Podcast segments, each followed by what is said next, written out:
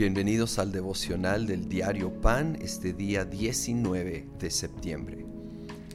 Hoy vamos a concluir este gran capítulo 11 de Hebreos y después de describir héroe tras héroe teniendo victoria tras victoria, cambia mucho el enfoque. Aquí en el versículo 35 dice, hubo mujeres que por la resurrección recobraron a sus muertos, hasta ahí vamos todavía en lo que llamaríamos nosotros victoria, pero luego dice otros, y es un cambio radical, otros, en cambio, fueron muertos a golpes pues para alcanzar una mejor resurrección no aceptaron que les los pusieran en libertad. Otros sufrieron la prueba de burlas y azotes, incluso de cadenas y cárceles. Fueron apedreados, aserrados por la mitad, asesinados a filo de espada. Anduvieron fugitivos de aquí para allá, cubiertos de pieles de oveja y de cabra, pasando necesidades, afligidos y maltratados. El mundo no merecía gente así. Anduvieron sin rumbo por desiertos y montañas por cuevas y cavernas. Aunque todos obtuvieron un testimonio favorable mediante la fe, ninguno de ellos vio el cumplimiento de la promesa. Esto sucedió para que ellos no llegaran a la meta sin nosotros, pues Dios nos había preparado algo mejor. Es difícil este pasaje, pero es tan real. La fe no es solo confiar en Dios para grandes victorias es confiar en Él en medio de grandes derrotas, de dolor, de desilusión. Confiar que Él sigue en control y que hay un plan más allá aún de nuestro tiempo terrenal. Y a algunos no les gusta escuchar esto, pero es una realidad y la Biblia lo enseña. A veces no vamos a ver esa victoria en nuestro tiempo aquí en la tierra. Somos parte de algo mayor. Por eso habla esto aquí de que ah, no vio el cumplimiento de la promesa. Sin embargo, sí hubo, sí hubo fidelidad de Dios. En el plan perfecto de Dios se vio, se recibió consuelo, fortaleza, paz.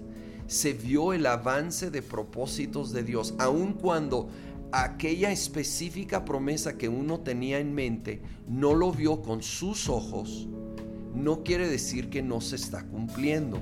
Dice que para que nosotros ah, estuviéramos conectados con ellos, bueno, así lo voy a decir, que no llegaran a la meta sin nosotros, dice el 40.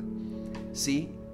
Y en parte se refiere a Jesucristo, a él es la pieza central de todas las promesas de Dios.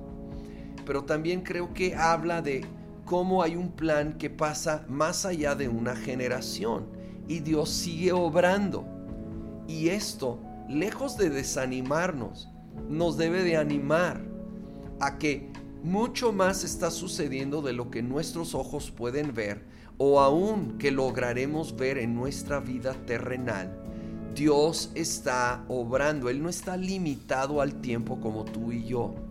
Y vivir dolor, vivir aparente derrota, no quiere decir que Dios ha fallado, ni quiere decir que tú y yo o la persona que lo está viviendo ha sido débil en la fe. Cuando alguien enseña eso me enoja tanto, porque están ignorando, pasajes como este.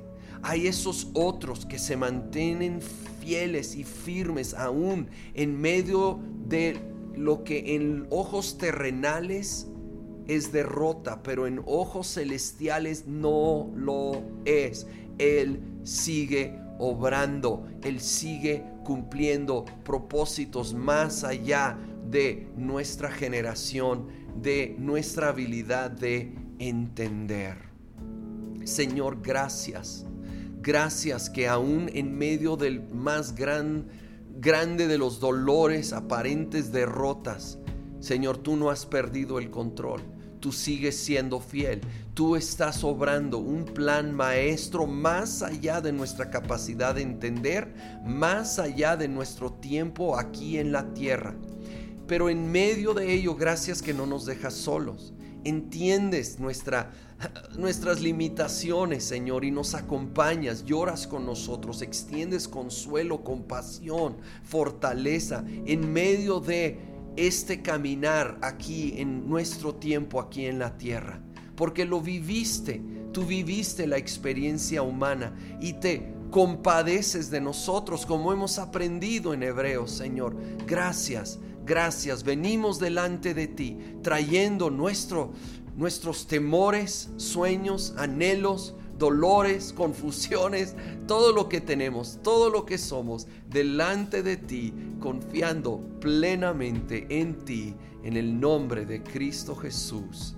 Amén.